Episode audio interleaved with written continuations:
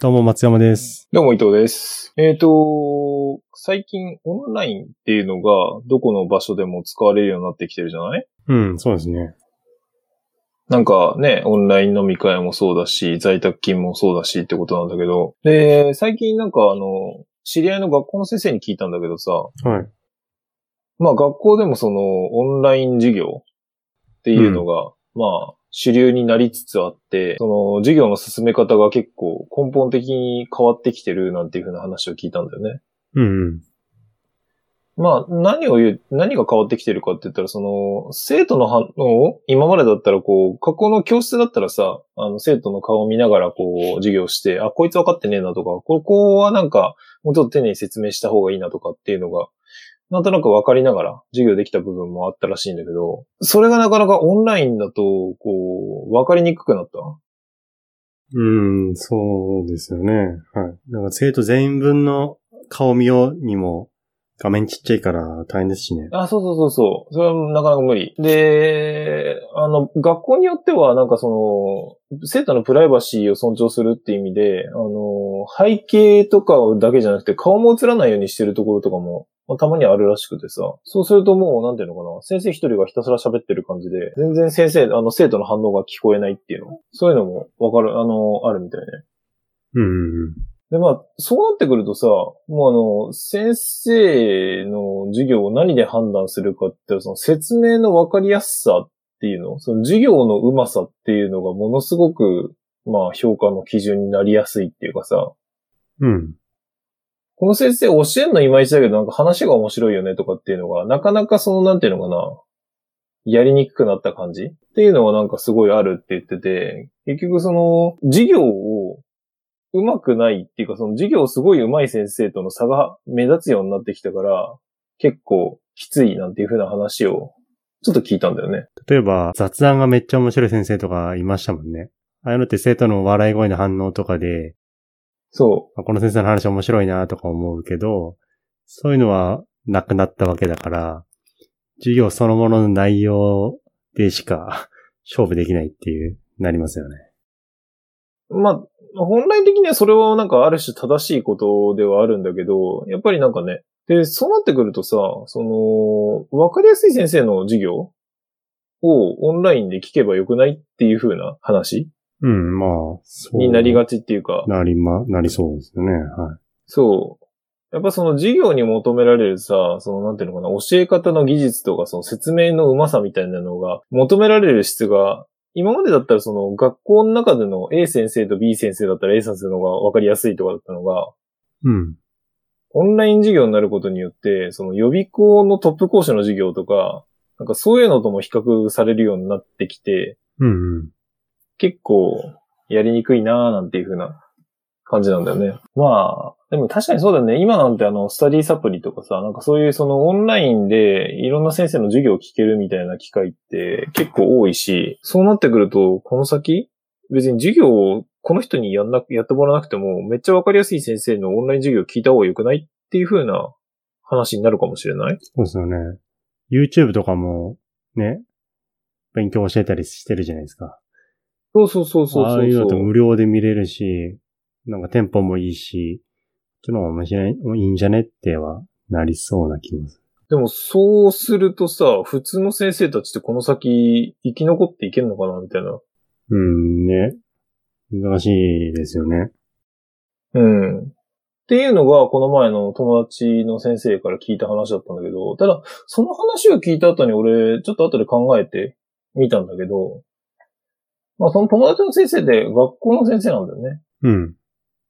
で、学校の先生ってまあ、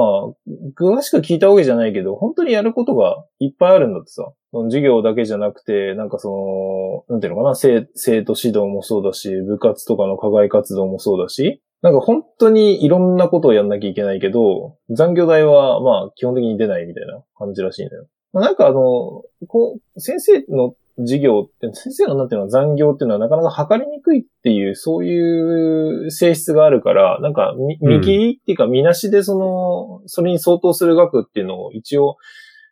月額で積んではもらってるらしいんだけど、まあ、額的にはビビたるもんっていうか、絶対それでもらえる額よりも全然働いてるでしょみたいな感じ。ん。そう。で、まあ、確かに、先生、公立校の先生とかだったらほら、あの、長く働いてることによって、ちょっとずつね、給料も上がっていくから、まあ、最終的にはトントンになるのかもしれないんだけど、そんなその過酷な状況が結構、まあね、昔と今とでやっぱりやんなきゃいけないこともいっぱい多いし、っていうんで、まあ若手の先生にどんどん負担が重くのしかかってて、すげえ大変みたいな話も、まあちらっとは聞いたことあるんですね。うんうん。で、ね、今回のそのオンラインへの対応なんつったらさ、また今までなかった仕事がさらに増えて、なんか、もういっぱいいっぱいですみたいな感じ？ですよね。プレゼン資料とかもね、作ったことないだろうし、パワポを初めて触ってみたいなね。そうそうそうそうそう。で、そう。でもそんな大変な感じなんだけど、でもまあ、もしかしたらなんだけど、先生の業務ってさ、本当にいっぱいあるじゃない？ああ、ありますねで、その中でその、学校の授業っていうの、生徒に勉強を教えるっていう業務は、場合によってはその、アウトソーシングっていうか、その、めっちゃ得意な先生のオンライン授業を流すっていうことで、案外対応できる部分もあるのかもしれないなってちょっと思ったんだよね。もちろん、ただその授業を流して、はい、これ見といてねっていうんでさ、せね、あのー学校に来てもらってる意味は何にもないから、まあもちろんその、解説？軽い解説をしたりとか、ここの授業でこれ分かんなかったんですけどっていうふうな生徒の質問とかに、まあ答える必要は当然出てくるだろうけど、うん。まあ、授業を準備したり、授業ノート作ってね、あのーやるっていうような。その授業って、例えば60分の授業をやるのにも、やっぱり結構しっかり準備しなきゃいけなかったりするから、なかなか時間取られるんだよね。うん。そういうのがもしかしたらその、他の人に、他の得意な先生に任せるっていうことができるようになるのかもしれないなって。うん。ね。これの方がね、効率的ですね。今までってさ、そ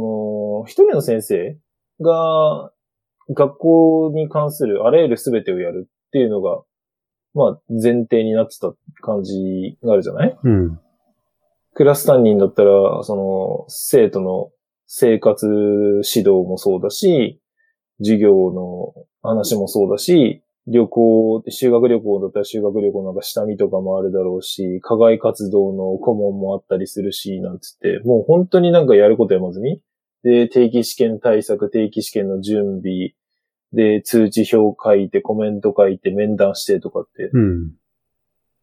それを全部一人の先生でやるのが基本だったのが、もしそのオンラインがこれから先こう続いてって、授業を専任の先生に任せて、生徒の様子をしっかり見る。生徒の面倒をしっかり見るっていうような、そういう役割に集中できるっていうことも、もしかしたらあるのかもしれないなってちょっと思ったんだよね。うん。ね。そうですよね。うん。だからその、オンラインの普及によって、また新しいことが増えて、またやんなきゃいけないことが増えたら、マジで大変だっていうところも多分あるんだろうけど、これが、なんていうのかな、将来的に、先生たちみんなの負担が軽くなるっていう方向に、なんかうまくいってくれたらいいなーなんていうことを、ちょっと思った。っていう、